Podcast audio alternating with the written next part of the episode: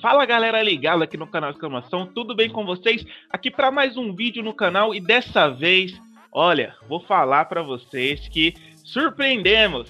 Entrevista com Sérgio Maurício, sim, o narrador da Fórmula 1 nos canais Band, no capricho aqui, hein? Depois de trazer Thiago Mendonça, Juliane Serrazoli, agora Sérgio Maurício TH Lopes. Primeiro, você que tá vendo aí, já se inscreve no canal. Vocês, vocês estão vendo que a gente tá com moral, hein?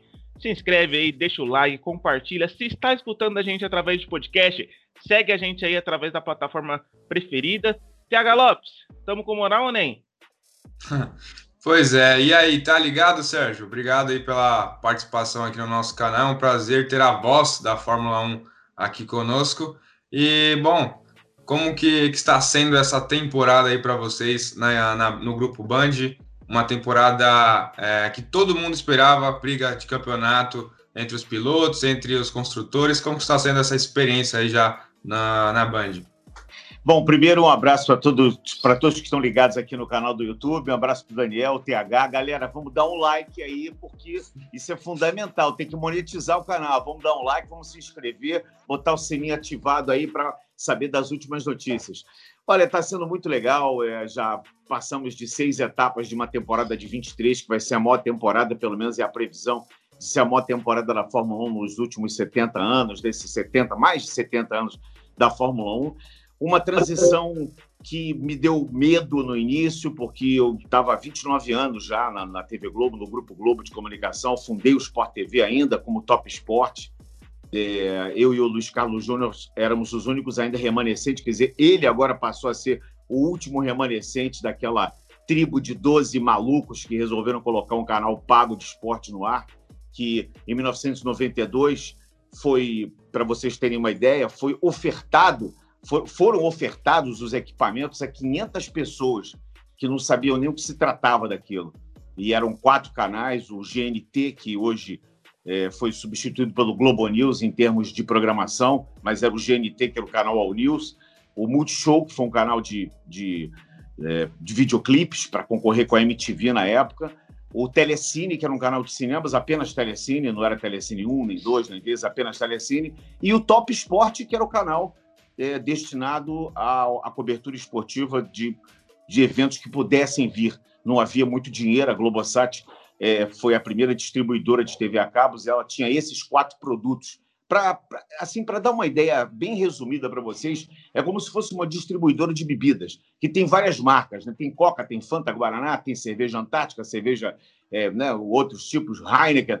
A Globosat se propôs exatamente a ser isso, isso né? uma distribuidora de canais e com conteúdo da Globo. Então, essa criação do Top Sport aconteceu em 92, e aí, por isso que eu falo para vocês, é uma transação que foi bastante é, difícil para mim, porque eu já tenho raízes fincadas na Globo depois de passar 29 anos no Grupo Globo, Globosat, desde 2004 também na TV Globo. Então, é isso, mas eu estou muito feliz porque a Fórmula 1 era o meu objetivo como narrador esportivo. Eu já narrei seis Olimpíadas, cinco Copas do Mundo, seis Jogos Pan-Americanos, três Olimpíadas de Inverno e mais uma centena de eventos é, que eu fiz de forma pioneira no Sport TV. Eu fundei o canal Combate, quando ainda o Combate não era um canal a cabo, né? quando ainda não era um canal segmentado. Eu fazia o combate, fiz a faixa combate, narrei todos os UFCs que aconteceram desde o número 4 até o 60, junto com João Guilherme e Lucas Pereira.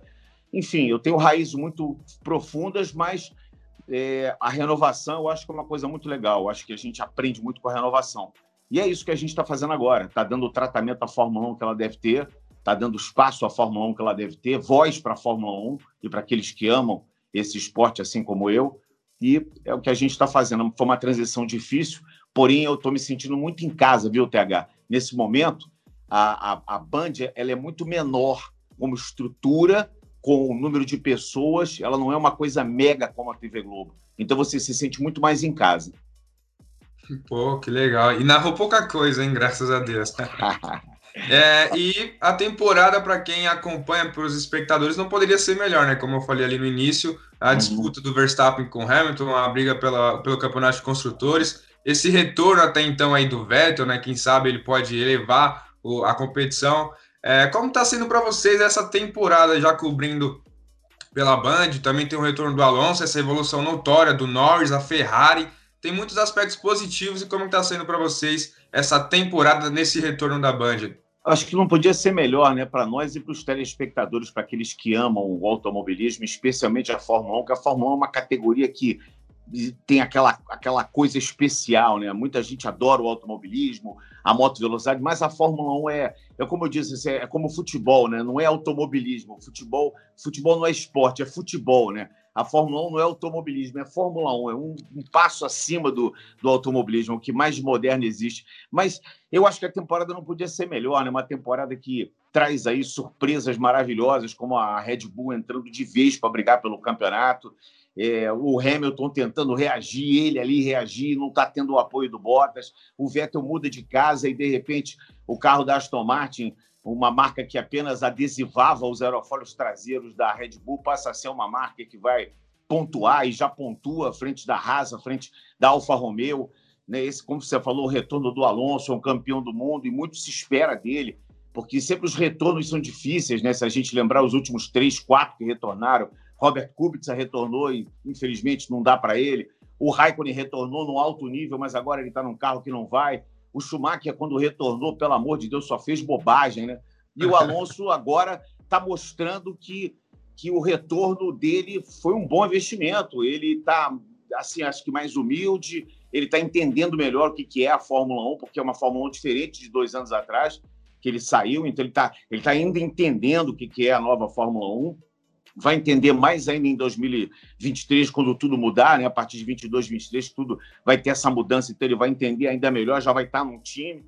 Já está à frente do forma... próprio companheiro dele também, né, na Alpine. Já tem mais pontos que o, o Esteban Ocon, que é, um, que é um piloto Mercedes, inclusive, né, um piloto da academia da Alpine, mas é um piloto formado pela academia Mercedes e é um cara é, dos top aí. O, o, Ocon é um cara muito bom, não obstante a Renault não teria chamado ele para participar do, do time Alpine, né, de Fórmula 1. Então, acho que está sendo muito legal essa temporada. Melhor ainda que a gente foi para essa corrida do Azerbaijão, aconteceu aquilo tudo e os dois saíram com a mesma pontuação.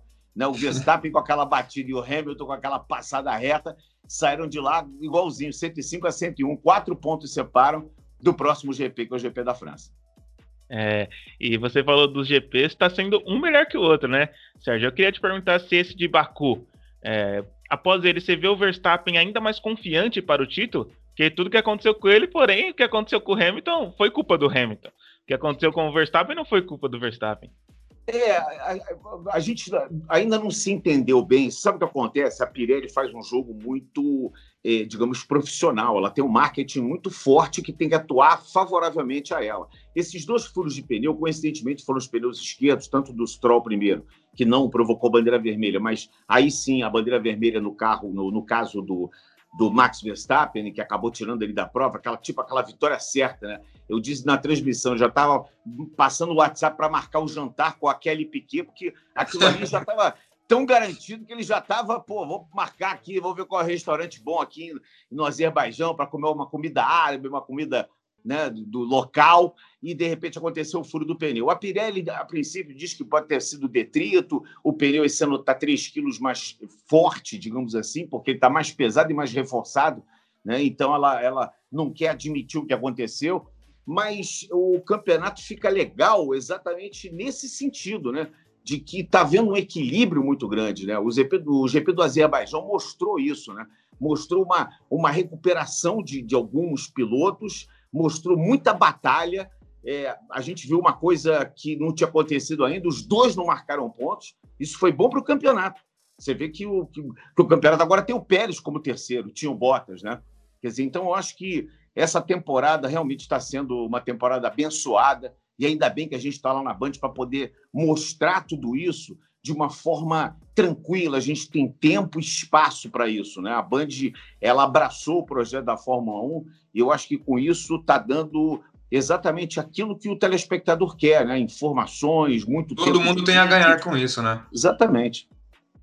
É, você falou do, do, terceiro colocado aí, já foi o Norris, é, Bottas, agora o Pérez. Você acha que o Sebastian Vettel, Sérgio, pode chegar lá? Esse crescimento aí do, do Sebastian, é, tem tudo é, para continuar? Eu acho que sim, mas aí vão depender de outros fatores, né? Porque o Vettel chega no pódio sem o Max Verstappen, sem o Hamilton na prova e sem o Bottas disputando posição. Esse pódio, eu garanto para você, Daniel, que na Bolsa de Apostas de Londres, acho que ninguém apostou, senão a gente saberia que teria um novo milionário no mundo. Apostar um pódio de Pérez, Vettel e Gasly, né? Eu acho que nem nos sonhos mais sonhados, mais loucos, alguém podia imaginar um pódio desse. Pode ser que alguém tenha apostado, mas deve ter apostado tão pouco que não, não, não ganhou tanto assim para o mundo ficar sabendo. Mas eu acho que, que o Vettel, sim, ele está dando, acho que, um toque de refinamento na, na equipe Aston Martin. E eu acho que é isso que o, o Lawrence Stroll queria.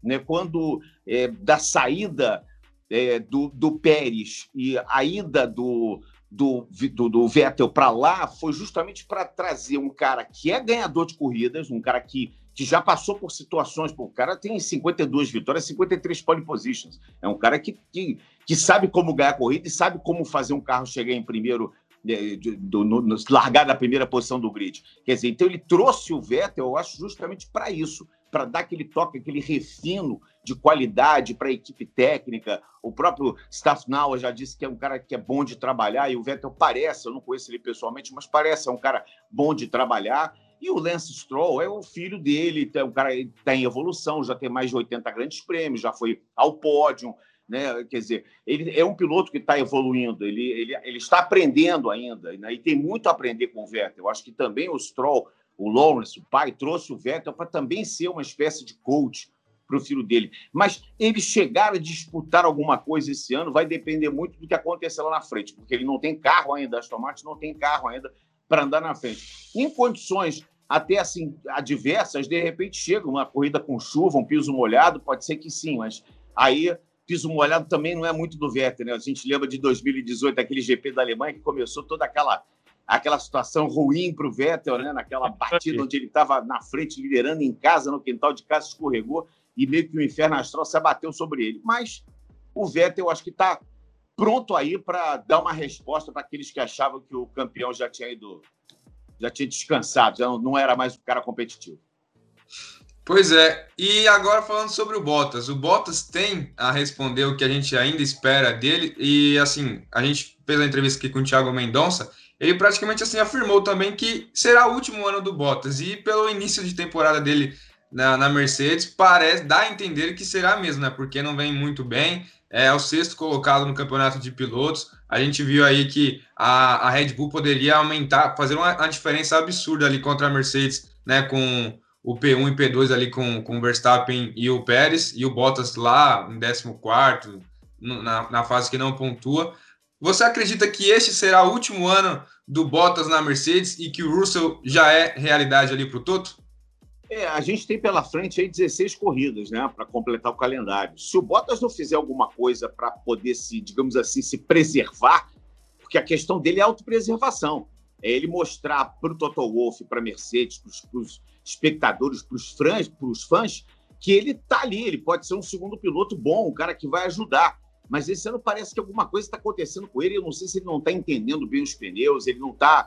É, enfim, ele não está sendo aquele Bottas que eu sempre apelidei de leão de treino, porque nos treinos até ele estava indo bem. De repente podia ter um ritmo de corrida diferente do Hamilton se a gente for comparar ali. Eu acho que só o Verstappen tem o ritmo de corrida do Hamilton. Né? Os outros pilotos todos não, não têm o ritmo de corrida que esses dois têm. Mas que ele não tivesse, mas estivesse ajudando, porque o que vale mesmo é o campeonato de construtores. A Mercedes não está se importando se é o Hamilton se é o Bottas que vai chegar na frente. Ela quer que os carros dela cheguem na frente. Se for um ou for outro, não importa. A Mercedes está disputando um campeonato de construtores. E claro, óbvio que ela quer todas as atenções voltadas para si. O que, que o Helmut Marko mais reclamou do Pérez nas, digamos, quatro primeiras corridas? Porque ele foi bem também em Mônaco e foi bem agora no Azerbaijão. Mas nas quatro primeiras, Bahrein, Emília-Romanha, Portugal, Espanha, reclamou que ele não estava ajudando. O piloto está ali para ajudar, é um time, não é um, um piloto só para equipe. Né? E as equipes podem botar dois carros porque elas têm que pontuar. Então, o, o Bottas não está ajudando, ele não está se ajudando. Né? E, e, essa situação é uma situação muito ruim para ele. É um ano só de contrato. O cara não pontua, o cara está lá em, despencado no campeonato com o mesmo carro que, que o companheiro dele é vice-líder ou é líder, que liderava até os, antes do GP de Mônaco, era o líder da temporada. Então, isso é muito ruim para ele. Ele está cavando a sepultura dele. Eu também não acho que o Bottas seja isso tudo. Eu acho que o Bottas é um bom piloto. A gente não pode esperar muita coisa do Bottas, mais do que ele está fazendo. Né? Se a gente for ver a carreira dele como um todo, ele foi lá razoável na carreira dele, teve uma boa chance na Williams, foi muito rápido. Talvez no último ano que a Williams teve um carro, que foi 2014, ele foi rápido, assim como o Massa, que foi o último cara que fez pole no Brasil, foi exatamente com o carro da Williams, que, que naquela época era uma equipe que ainda podia fazer uma frente, que em certas pistas ela ainda ia, ia bem, mas depois disso o Bottas limitou-se a ser um fiel escudeiro, um segundo piloto, e esse ano nem isso ele está sendo, né? Ele não está nem ajudando a equipe. Então, eu acho que, como a gente fala na linguagem popular, a batata dele está assando. É, em Mônaco não foi culpa dele, né? Em Mônaco ele ia fazer um, uma boa corrida e aconteceu aquele. É, em Mônaco, pois é, mas aí quando o cara tá naquela, naquela maré, até, até isso acontece, né? Até, a porca dele demorou 94 horas para ser removida lá, né? É, e dependendo aí do, dos casamentos dos pilotos no próximo ano, de repente o Bottas fica até sem, sem carro ali para correr na, na, próxima temporada, né? E no início da temporada, quando o, a, Mercedes, a Mercedes, não, a Red Bull trouxe o, o Sérgio Pérez, eu coloquei para mim que era possível ganhar a competição do construtores justamente pela evolução do Pérez ano passado, foi o quarto colocado ali, surpreendeu bastante. E justamente por, esse, por essa oscilação do Bottas e que esse ano está até pior né, do que nos últimos anos. Você acredita que é, esse ano a Red Bull pelo menos consegue vencer essa competição do construtores aí, porque já está com uma boa vantagem, como eu disse anteriormente, se termina com Verstappen e Pérez ali no pódio, é, iria abrir uma vantagem muito boa até então. E se seguir dessa forma aí, a Red Bull pode pelo menos, né, derrubar a Mercedes aí no construtores. É, no campeonato de construtores está 140 é, e 174 pontos para Red Bull, 148 para Mercedes. Eu não me lembro na era híbrida, eu acho que nunca aconteceu isso de, da, da Mercedes estar com uma, pontua, uma pontuação dessa, estar atrás e com uma pontuação tão elevada, né? Então, realmente, é o que a gente, tá, o que a gente falou até agora. Né? O Pérez está ajudando muito mais do que o Bottas está ajudando a Mercedes. Eu acho a contratação do Pérez foi muito boa, mas foi muito também em razão dos últimos grandes prêmios que ele disputou no ano passado. Porque é, é, o que ele fez até a metade da temporada do ano passado, ele estava sem assento, inclusive. Né? Ele tinha já recebido uma carta de demissão. Tchau, nós vamos fazer uma, uma uma fusão com a Aston Martin, o Vettel vem para cá, ele já estava sabendo disso. E ele teve uma atuação fantástica nas quatro, cinco últimas coisas, ele andou muito bem, né? principalmente na última corrida do ano. Então, isso foi um passaporte para ele, porque eu acho que também a, a Red Bull estava apostando sempre num piloto da academia que não tinha experiência. Passaram por lá o Daniel Kivet, passou por lá o Alexander Albon, passou por lá o Pierre Gasly, eles não estavam ainda maduros o suficiente para ajudar, como o Pérez, que já é um cara cascudo, um cara com mais de 190 grandes prêmios nas costas. Isso tudo influencia. Tudo isso tem, uma, tem um peso né, para uma equipe quando ela está buscando é, o, o, Mundial de Construtores, quando ela está buscando se afirmar como uma equipe campeã, como uma equipe que pode ganhar o título. Então, isso tudo pesa muito. A própria pressão que o Helmut Marko exerceu sobre ele talvez tenha sido, eu agora estou entendendo dessa forma, talvez tenha sido até mesmo para testar até onde ia a, a, a, paciência do Sérgio Pérez, porque os outros todos perderam a paciência com o Helmut Marko, que é uma espécie de eminência parda, que está ali para fazer aquilo mesmo, ele está ali para instigar, para fustigar os pilotos. Então, eu acho que essa contratação do Pérez mostra, primeiro, que o Horner tinha razão, que o Marco, pelo que se leu, ele não era favorável a isso. O Horner, que bateu é, pé, o Christian Horner, bateu pé e queria um piloto que tivesse a experiência e o talento do Sérgio Pérez. E segundo, que, que é isso, que o Pérez está aí e que se a Mercedes não abrir o olho, a diferença já está grande, 174 a 148. Se não abrir o olho, ó, vai embora. Olha, eu torço muito para o Gasly voltar a sentar nesse segundo carro aí da, da RBR. Acho que essa pressão também da, da RBR, né, Sérgio, atrapalha um pouco o, o segundo piloto, né? É, a, a, a, pressão atrapalha. Eu acho que a pressão nos jovens pilotos ela atrapalha muito. Mas você vê que o Gasly, como já passou também por aquela pressão da Red Bull, voltou, ganhou corrida com a AlphaTauri no ano passado na prova de Monza. Né, aquela chegada espetacular, ele ali, porra, Ai. pressionado, e né, foi uma chegada simplesmente espetacular. Ele e o Sainz ali brigando metro a metro, até a parabólica. Eu achei que se tivesse mais uma volta, o Sainz podia passar ele ele já, ele, isso tudo vai dando casco, né? vai dando lastro para o piloto. Né? Você vê que a, o, esse fim de semana que o carro casou bem com a pista, a AlphaTauri foi bem com, com, com os dois, inclusive com o Tsunoda. né? E, e foi bem todos os treinos. O Daniel, desculpe, o Pierre Gasly chegou a liderar um dos treinos, quer dizer, então a AlphaTauri está mostrando que está no caminho certo, que é um caminho legal, e está e tá já com pilotos experientes ali, né? O Tsunoda não, o Tsunoda tá ainda vai para o seu sétimo grande prêmio, mas o Gasly já é um, um, cara, apesar de bem jovem, já está criando uma maturidade muito grande. Eu estou muito confiante com a AlphaTauri esse ano. Sim, é, eu também gosto muito do Gasly, inclusive. É, com esse crescimento da Ferrari, agora tendo dois pilotos bons, jovens, o Sainz é outro piloto que tem muito para crescer aí. Você acha que a Ferrari tem tudo? O, o, o engenheiro da equipe até falou que o, o desempenho deles em qualificatório vai ser muito bom. Porém, corrida não será tudo isso ainda. Você acha que pode chegar no, no, terceiro ali, na terceira posição do campeonato de construtores, ou a McLaren está na frente ainda? Não, eu acho que a briga é essa. A briga é justamente ali do Sainz e o Leclerc contra o Ricardo Norris, ali pelo terceiro lugar.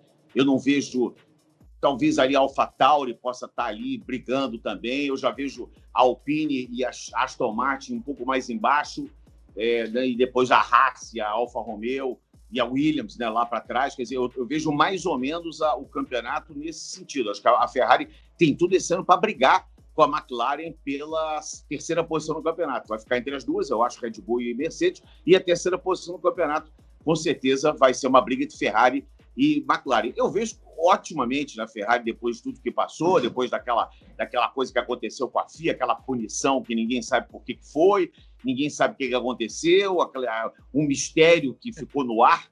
A gente sabe que a Ferrari começou a andar para trás, ela não andou mais depois daquilo tudo o que ela andava, era uma monstruosidade, e o, o motor deixou de ser aquilo tudo. E agora é esperar para ver se a Ferrari consegue se recuperar. Como a gente vai ter uma mudança muito radical, né? Na próxima temporada vai ter uma mudança radical. Então a gente espera que a Ferrari se coloque de novo entre as principais, sempre do jeito que ela foi. A Ferrari sempre foi uma equipe para disputar título, né? E, ou, ou sempre uma equipe para dar espetáculo. E nos últimos anos não tem sido assim. Né? Infelizmente, teve uma falta de sorte danada em Mônaco com, com aquela batida do, do, do, do Charles Leclerc, foi uma, uma falta de sorte danada. O Sainz está tentando entender o carro ainda, há uma dificuldade. A Mercedes, desculpe, a McLaren, o chassi da McLaren é bem diferente do que é o chassi da Ferrari, que ele está tentando entender o carro ainda, mas é um cara também muito maduro, por isso que foi chamado para a vaga do Vettel. Eles não podiam ter ninguém menos do que alguém que fosse maduro o suficiente, até porque o Leclerc também apesar de ser jovem, já ter ganho corrida, ter feito pole position, ele ainda não tem aquele casco todo. Eles precisavam de uma pessoa bem madura que entendesse, soubesse explicar bem as reações do carro. Então é isso, acho que a Ferrari está com a McLaren ali brigando cabeça a cabeça para ser terceiro. Uma pergunta aqui do, do nosso inscrito, o arroba black underline manbx. Olhando o crescimento do Norris, podemos esperar ainda uma vitória dele nessa temporada? Eu acho que justamente vai depender desses fatores que eu falei agora anteriormente. Obrigado pela pergunta.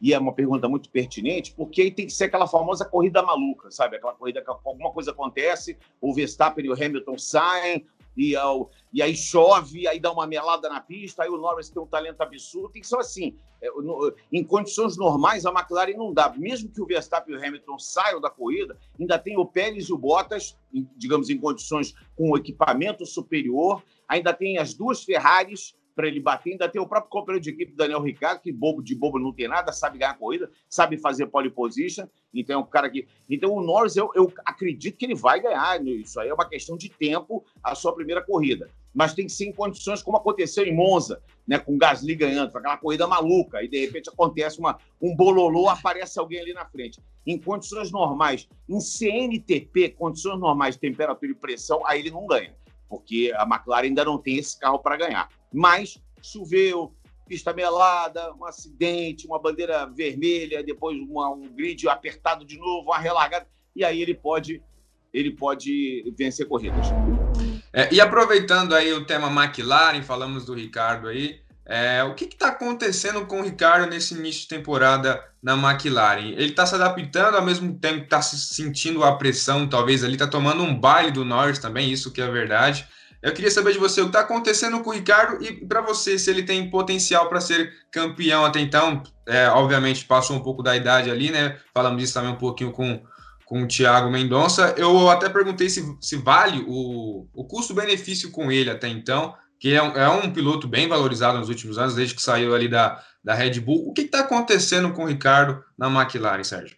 O TH é uma boa pergunta, uma boa pergunta, porque o que, o que aconteceu com ele também na Renault, né? Porque quando ele estava se acertando, quando a Renault começou a mostrar algum resultado, ele resolveu sair. Passou dois anos lá, e a gente sabe que dois anos é muito pouco para você maturar. Você vê o Verstappen, né? ele já está cinco anos para poder agora sim na equipe entender tudo, é, como é que funciona, como é que está. Ele passou pela Red Bull, né, que era uma equipe vencedora, o Ricardo, ficou muito tempo lá. Depois ele se mudou para a Renault, acreditando num projeto em que ele talvez pudesse ser campeão do mundo ou voltar a disputar título, porque quando ele estava na Red Bull no final ele já estava tomando couro do Verstappen, né?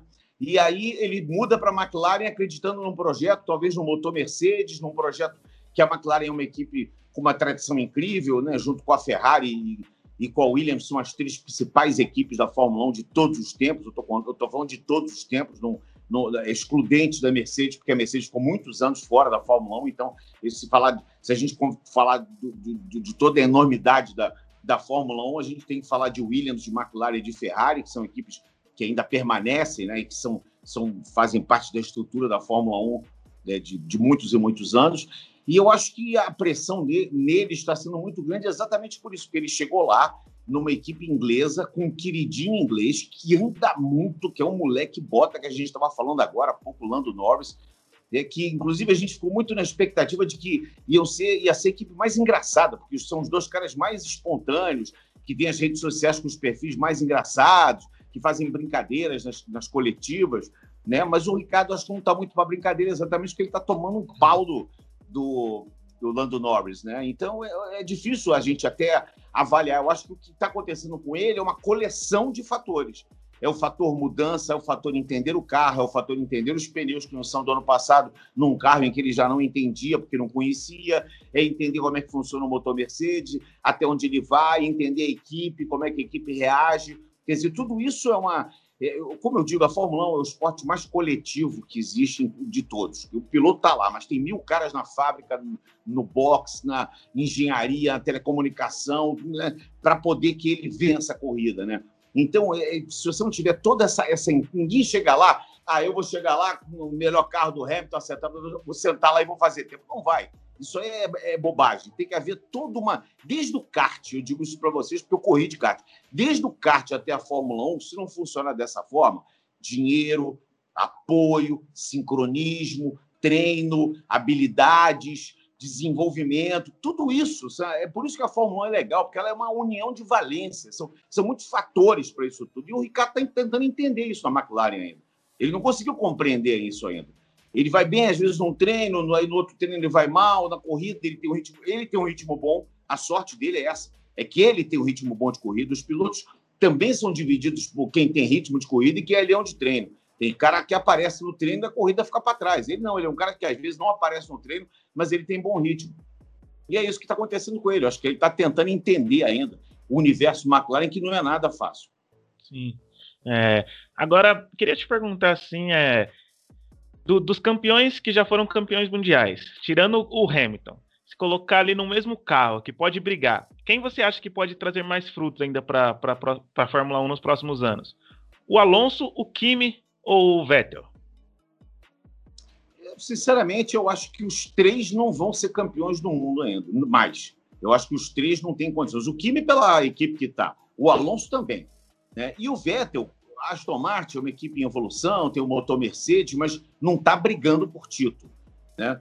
O que, que, eles podem trazer é espetáculo, é, é, é o ensinamento de, de, de, grandes campeões. Né? Você imagina, o cara, um, um, tem quatro títulos, o outro tem dois, o outro tem um título mundial pela, correndo pela, pela Ferrari. Quer dizer, então, é, é isso tudo tem um peso muito grande né, de, em termos de, de agregar para a categoria como campeões do mundo que são mas eu acho que para a Fórmula 1 é, é, mais legal termos um, uma, uma, um grid recheado de campeões. Isso, isso para o marketing da Fórmula 1, para o público, a gente mesmo que fica se questionando: Pô, será que o Vettel vai? Será que o Alonso vai conseguir e tal? Agora, agregar alguma coisa em termos de deles serem campeões do mundo, eles ainda terem a oportunidade de ser campeões do mundo, eu não acredito mais. Eu acho que novos campeões do mundo vão surgir. Também vejo assim, mesmo torcendo pelo Vettel. E, Sérgio, queria te perguntar a expectativa para o GP da França. É, no passado a gente não teve por conta da pandemia. Em 2019, quem venceu foi o Hamilton. É um GP assim que tem tudo aí para colocar ainda mais fogo no campeonato, né? É, tem. Eu, eu, eu, gosto muito do GP da França, apesar que ele, ele meio que me deixa assim confuso, né? Quando aquelas imagens aéreas, a pista ela tem um desenho muito parecido ali, o, o azul, o branco, o vermelho sobressaem demais nas cores da bandeira da França. Mas eu gosto muito do circuito de Paul Ricard, eu acho que é, tem sempre provas muito legais lá. Quando chove, então, é melhor ainda.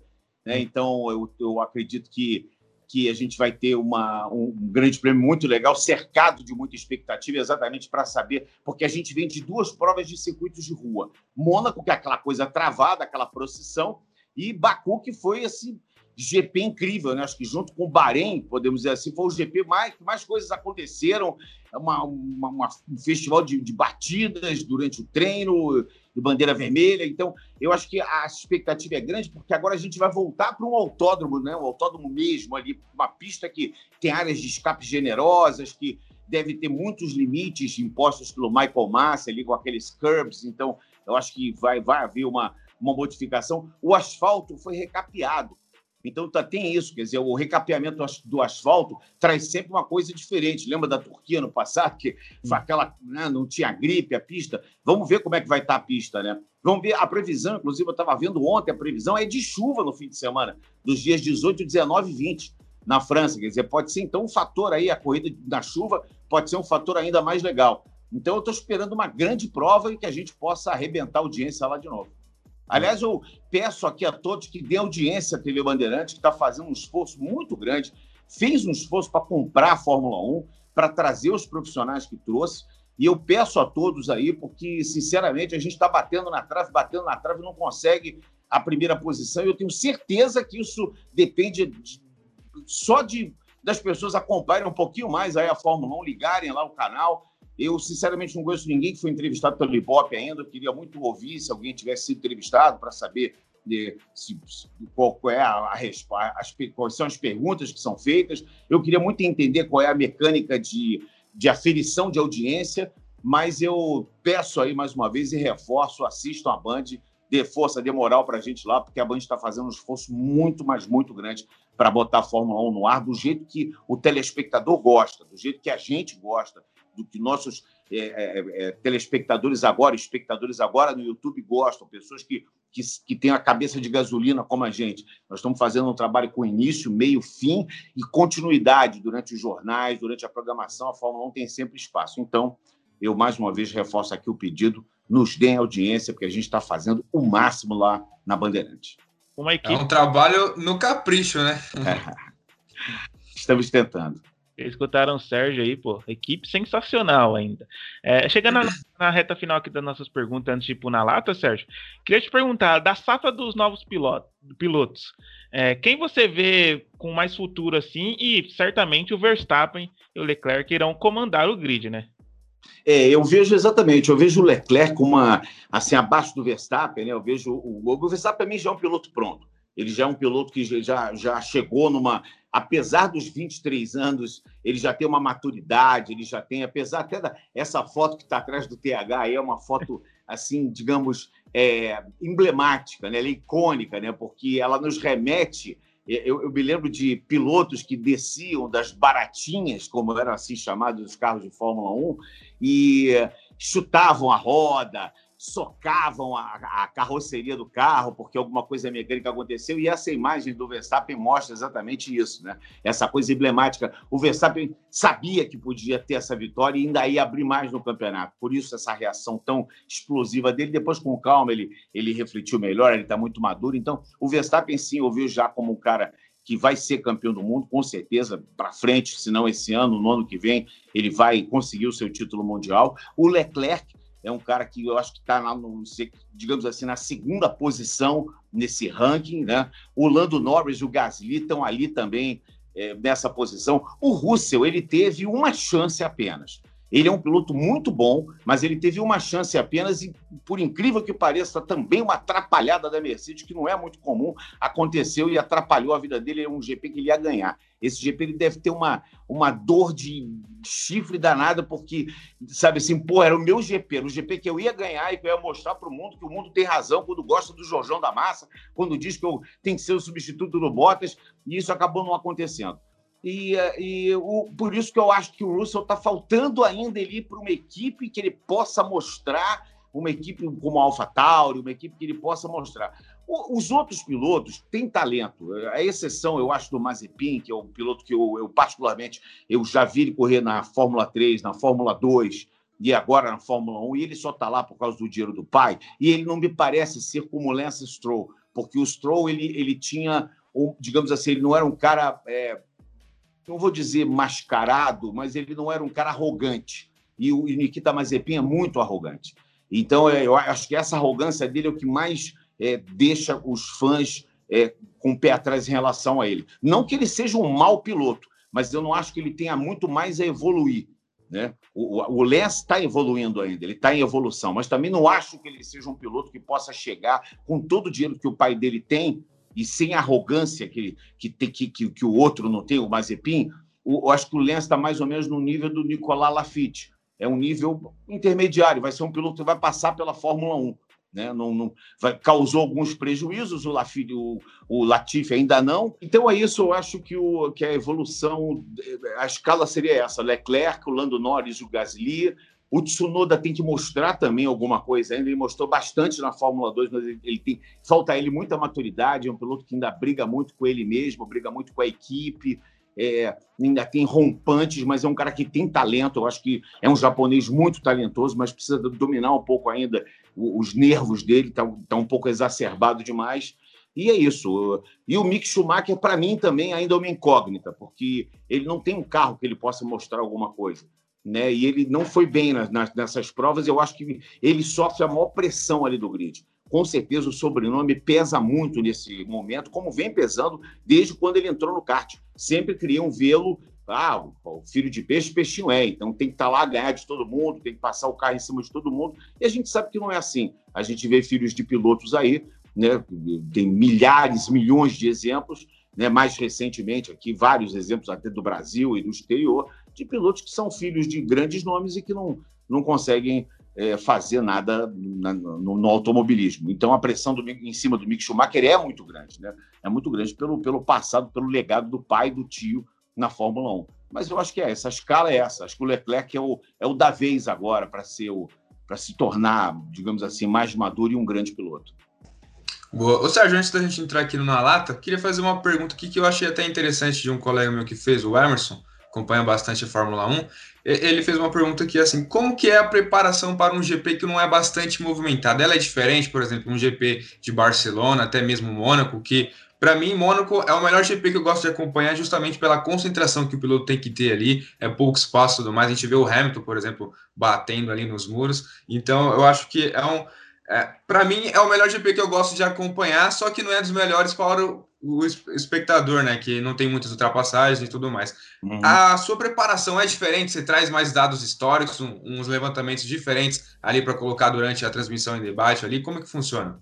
Não, eu sempre trago tudo, eu sempre procuro trazer o máximo possível de informações, reunir o máximo possível de informações, porque eu acho que uma, uma transmissão esportiva aí não é só a Fórmula 1, uma transmissão esportiva em si, eu acho que ela tem que agregar não só a, a técnica, a, digamos assim, o dinamismo, a emoção do, do esporte. Se você puder falar um pouco de história, de geografia, de português, da língua local, se você puder dar um, dar uns pitacos nesse sentido. Eu acho que é, é, eu sempre digo o seguinte: que informação, educação, ela não ocupa espaço no nosso cérebro. Então, o que você puder passar.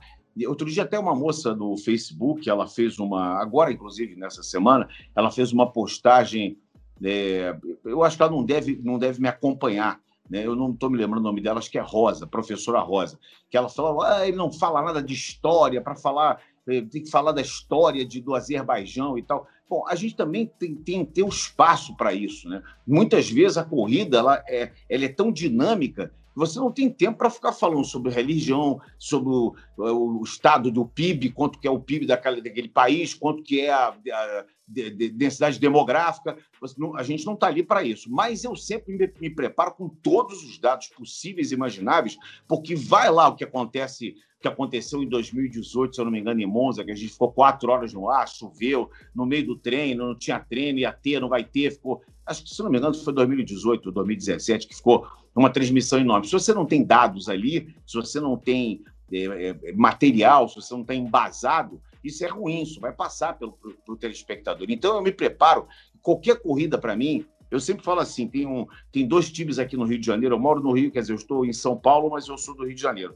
Tem dois times aqui que eu falo assim: eu, eu faço, eu me preparo como se fosse ou o final da Copa do Mundo, da mesma forma que eu fosse narrar Madureira e Rosita Sofia. Para mim não tem diferença. Se eu vou narrar um jogo ruim ou se eu vou fazer uma corrida de Fórmula 1, eu vou me preparar exatamente da mesma forma, porque a gente não pode deixar que o espetáculo, muitas vezes a corrida está ruim, o, o, o jogo não está legal, você não pode passar isso para o telespectador. Você tem que tentar motivá-lo a continuar ali, passar o máximo de informações possíveis, tentar fazer com que o, o telespectador esteja com você ali, que, que ele goste da transmissão, que ele depois se lembre e ligue de novo para ver aquela transmissão, principalmente nesse momento agora de transição de canal, muita gente ainda está perdida, não sabe onde está a Fórmula 1. Né? Se a gente imaginar que nós temos um universo aí de, de 180, talvez 170 milhões de brasileiros, a TV a cabo só chega na casa de 30 milhões. Né, aqui no Brasil, no momento. Então, a gente, a TV aberta é, é, é fundamental para esse tipo de, de divulgação de informação. Então, para você fazer um novo público, para você formar um novo público, você precisa fazer transmissões que sejam transmissões com conteúdo, com informação, com densidade. Né? Então, eu me preparo da mesma forma. Eu me preparo para fazer ou um jogo de pelada ou a Fórmula 1, para mim, a preparação é mesmo. Perfeito. E aqui para a gente finalizar, então, é, antes do, do Na Lata aí, como que surgiu esses bordões aí do Sérgio Maurício? No Capricho, e aí, tá ligado? Como é que funciona essa criatividade? É, o, o, tá ligado, o Tá Ligado foi o seguinte, eu estava numa... Eu estava numa, numa, numa de mudar um pouco, porque a saída do Sport TV para os comerciais era Sport TV o canal campeão. E aí o controle mestre rodava os comerciais. E eu achava que todo mundo falava aquilo igual, né? Eu falava assim, pô, tem que falar alguma coisa diferente para poder marcar, porque como eu vim de rádio, e no rádio os bordões são muito usados pelos narradores que acabam é, se identificando, os telespectadores e os, os, ouvintes acabam se identificando com os locutores por causa dos bordões, eu queria trazer um bordão. E foi numa época que a TV Globo estava muito hermética, digamos assim, muito fechada, e nós tínhamos, é, inclusive durante boa parte da minha passagem lá, nós tínhamos que manter um nível de tom até de voz. Eu sou um cara que fala muito alto, eu sou muito explosivo na transmissão e eu recebi várias vezes tipo menos, ficar menos aí e tal. Mas eu queria fazer uma coisa diferente. E aí o tá ligado, todo mundo falava, tá ligado, tá ligado, tá ligado. Eu falei, pô, tá ligado é um negócio, tá ligado, liga televisão, então eu vou tentar usar isso. E aí, quando tinha que sair para comercial, o coordenador falava, ó, chama o comercial. Aí eu metia assim, aí, tá ligado? Sport TV é o canal campeão. Aí quando eu falei isso a primeira vez, o pessoal meio que se entreolhou ali no Twitter, né, que é o, no Switcher, que é o, que é o local onde fica o diretor de TV, o coordenador, o operador de caracteres, o cara do VT, o cara do som. Eles meio que se olharam e foi num jogo de vôlei. Aí no outro set, comecei o jogo, quando, quando voltou para mim de novo. E aí, tá ligado? Você tá aqui no Sport TV? Quando eu fui sair, eu falei, e aí, tá ligado? O Sport TV é o canal campeão. O coordenador falou, pô, gostei desse negócio. Então, só que eu tinha um chefe que era um penteiro. O meu chefe era um penteiro, ele pegava no meu pé, ele não gostava de mim. Não vou falar o nome dele, que não importa. E ele não está mais lá também. E aí eu, aí eu fiquei assim naquela, eu falei, Pô, será que esse cara vai gostar? O cara pega no meu pé. Já tinha acontecido um negócio lá com, com um outro narrador lá, que, que, que, ele falou um bordão, ele, ele mandou ele tirar do ar o bordão, ele não gostou do bordão, também não vou dizer quem é, porque eu não quero ficar aqui tocando em coisas antigas, mas enfim, aí ele, esse, esse locutor ficou muito chateado e esse, e esse negócio era um bordão, né? Eu estava usando uma frase que não era, digamos assim, dentro do script, né? Que tinha que ser só Sport TV o canal campeão. Aí passou-se uma semana, eu fazendo vários eventos, naquela época eu narrava futsal, basquete, vôlei e tal, fui fazendo. E numa sexta-feira eu encontrei com esse chefe. Ele estava lá na ponta do corredor e eu na outra ponta. Eu falei, não vai ser agora, ele vai falar alguma coisa, tenho certeza absoluta. Eu fui em direção a ele, quando eu passei por ele batendo mão, eu falei, e aí, tá ligado? Eu falei, bom, agora já tá tudo bem, né? Porque, pô, se o cara que, que eu mais temia ele mandou um tá ligado para mim, é porque tá tudo bem. E o outro bordão no Capricho, na verdade, no Capricho é uma coisa que todos os narradores esportivos usam. Eu só alonguei um pouco mais isso, assim. Eu só fiz, em vez de falar assim, ah, a jogada foi no Capricho, a jogada foi no Capricho. Quer dizer, eu só alonguei e dei mais um tom, uma ênfase né, de altura naquilo para para como que dissesse assim, essa foi maravilhosa, foi sensacional, foi no capricho. Quer dizer, surgiu assim também um bordão. Os bordões eles surgem e a gente não sabe, às vezes, nem bem porquê, né? E, e, eles pegam ou não pegam. Por exemplo, eu estava usando agora o patrão e tal, e o pessoal não gostou do negócio do patrão, de chamar o Hamilton de patrão. E eu acho que é um bordão legal. Eu achei, algumas pessoas gostaram, mas muitas não gostaram. Não é por isso que eu vou deixar de usar. Não vou me, me, me, me pautar pelo que o telespectador acha que é bom. Se o meu chefe disser para mim, ó, não use, eu não vou usar. Agora, se o telespectador acha é bom ou é ruim, tudo bem, é, é problema de cada um, cada um tem o seu direito de, de ter a sua opinião, né? E, mas é isso, é, os bordões vão pegando, eles vão surgindo em determinados momentos, né? Até desse final de semana eu fiz uma homenagem ao Januário de Oliveira, que foi um narrador, um mestre gotivo. Eu trabalhei 27, 26 anos na TV Educativa e estreiei, inclusive, como repórter de campo num jogo com ele, num jogo do Fluminense, com ele. E ele era o rei dos bordões, né? ele criou vários e vários bordões. Então eu acho que o bordão é muito legal porque ele aproxima, né? Do, do, telespectador. Muita gente às vezes passa na rua e fala: e aí, tá ligado? O cara não sabe nem meu nome, mas ele sabe o meu bordão. Né? Então isso é, isso é muito legal. É isso aí, bem bacana. Agora, chegando aqui à reta final, nosso quadro na lata, você que já acompanha a gente aí, sabe como funciona. Hora de fazer com o Sérgio Maurício. A gente vai Caramba. falar uma pergunta para ele, ele vai responder com uma palavra ou com uma frase, sem ficar em cima do muro, hein, Sérgio? Ah, não fica em cima do muro, não, pode ir. Bora lá, um ídolo na Fórmula 1. Ayrton Senna. Melhor GP. Hum, melhor GP? Eu gosto muito do GP de Monza. Um piloto preferido do atual grid? Lewis Hamilton. Uma equipe da Fórmula 1? Williams. Qual a melhor ultrapassagem que você narrou? Aquela por fuera. ah, por fuera já foram algumas. Ah, acho que a melhor ultrapassagem que eu narrei foi em 2018, quando o Hamilton assumiu a ponta no GP do México e ganhou o quinto título mundial que ele fez uma ultrapassagem linda em cima do Bottas, o Bottas liderava, ele ultrapassou e dali foi para o título. Inclusive, essa narração minha foi usada pela FIA no, numa homenagem aos cinco títulos do Hamilton. A primeira narração do, do videozinho da FIA de 2019, no ano seguinte, né, foi com a narração minha. Eu, aquela narração foi muito legal. Pouca moral, hein? Piquet ou Fittipaldi? Os dois. Massa ou Rubinha? Os dois. Hamilton ou Schumacher? Hamilton. Russell ou Leclerc?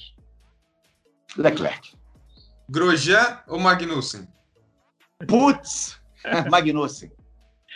Kimi ou Alonso? Kimi. Opa.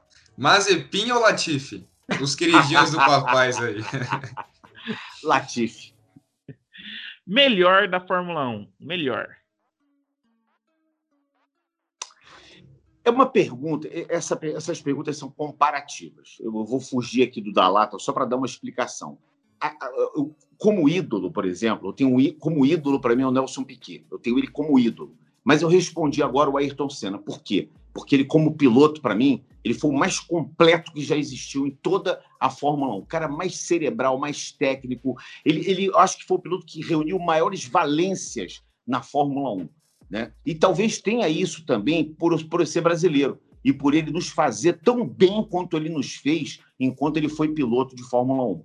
Mas como ídolo, por exemplo, eu tenho o Piquet e o Emerson num patamar porque eles me fizeram ver a Fórmula 1 com olhos que eu nunca jamais imaginaria que eu ia ver. Porque a gente no, no Brasil, a gente ganha do pai uma bola de futebol. A gente até ganha o carrinho, mas o carrinho é para brincar de forma lúdica. A bola não é para jogar.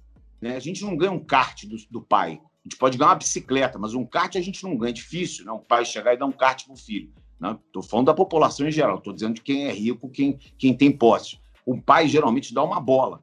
Então, esses dois caras me fizeram, com nove anos de idade, dez anos o Emerson, depois um pouco mais para frente o Piquet, me fizeram ver a Fórmula 1 com outros olhos. Me fizeram descobrir coisas diferentes Me vieram descobrir, inclusive, o automobilismo. Né? Então, é, é, é, é, é difícil, é uma linha muito tênue para responder assim na lata dessa forma. Por isso que eu quero dar essa explicação para vocês. Sem fugir das respostas. Tranquilo. Agora eu quero saber quem que será o campeão nessa temporada. Hamilton. E quem irá vencer o GP da França? Hamilton. então, Hamilton tem tudo aí para voltar para a liderança do campeonato, segundo Sérgio Maurício. Não sei se para a liderança, porque pode ser que o Verstappen é. chegue ah. em segundo e marque um ponto da volta mais rápido, o Hamilton não vai ser líder. Mas eu acho que o Hamilton vence o GP da França. É isso aí. Chegando ao fim aqui de mais uma entrevista sensacional com o Sérgio Maurício, respondeu tudo, não ficou em cima do muro. Se pudesse aqui, a gente ia duas, três horas de conversa. Mas muito obrigado, Sérgio, agradecer a você. É, excelente trabalho na Band, você, toda a equipe. Muito obrigado, um prazer ter aqui com você, você com a gente. Deixe suas redes sociais aí, fale um pouquinho dos seus trabalhos. Muito obrigado. Tá, muito obrigado a você, Daniel, pelo convite, ao TH por essa parceria aqui nesse, nesse canal. É, quero mais uma vez frisar para todos aí que deixem seus likes, ativem o sininho, vamos curtir aqui o canal do Daniel, do TH. Como é que é o nome do canal mesmo? Desculpa. Canal Exclamação. Isso aí. Então vamos curtir bastante aí, vamos dar o like e vamos prestigiar. Eu na, no Instagram sou Sérgio Maurício.oficial, no Twitter eu sou arroba Sérgio Mal91 e no Facebook eu não estou recebendo mais ninguém, porque já deu aquele número de 5 mil, e aí já, já, já, já tá legal. Mas se quiser chegar lá também e passar uma mensagem pelo Messenger, não tem problema nenhum. E eu tem queria só fazer aqui o convite para vocês para o GP da França, nos dias é, 17, não, desculpe, 18, 19 e 20 de junho, né? 18 no Band Esportes, os treinos livres, 19 o treino livre no Band Esportes, depois a prova classificatória, a classificação na Band e no domingo na Band com uma cobertura completa dentro do show do esporte. Eu, mais uma vez quero ressaltar aqui que é muito importante a audiência é, para que a gente possa manter esse projeto lá. É um projeto de dois anos. A Band comprou pelos próximos dois anos a Fórmula 1, os direitos de exibir a Fórmula 1 no grupo Bandeirantes de Comunicação, não só na TV, mas na rádio também. Odinei Edson é quem narra as corridas na rádio é, Band News FM. Então a Band faz uma cobertura completa em todos os canais, todos os programas, todos os jornais têm matéria sobre a Fórmula 1. E eu acho que eu queria só ressaltar aqui a importância da nossa audiência e da divulgação que a Fórmula 1 está na Band. Queria agradecer muito a vocês pelas perguntas, é, gostei demais de participar e até uma próxima. E aí, estão ligados? É isso aí, muito obrigado. Vocês estão vendo, Sérgio Maurício, Juliane Serrazoli, Thiago Mendonça. Quem sabe que eu, daqui a pouco a gente traz a equipe inteira aqui da Band para o canal Exclamação. Hein? Muito obrigado, segue a gente aí. Vocês escutaram o Sérgio Maurício, solta o like, se inscreve, vai lá nas redes sociais dele, dá aquela moral. Até a próxima. Falou! Valeu!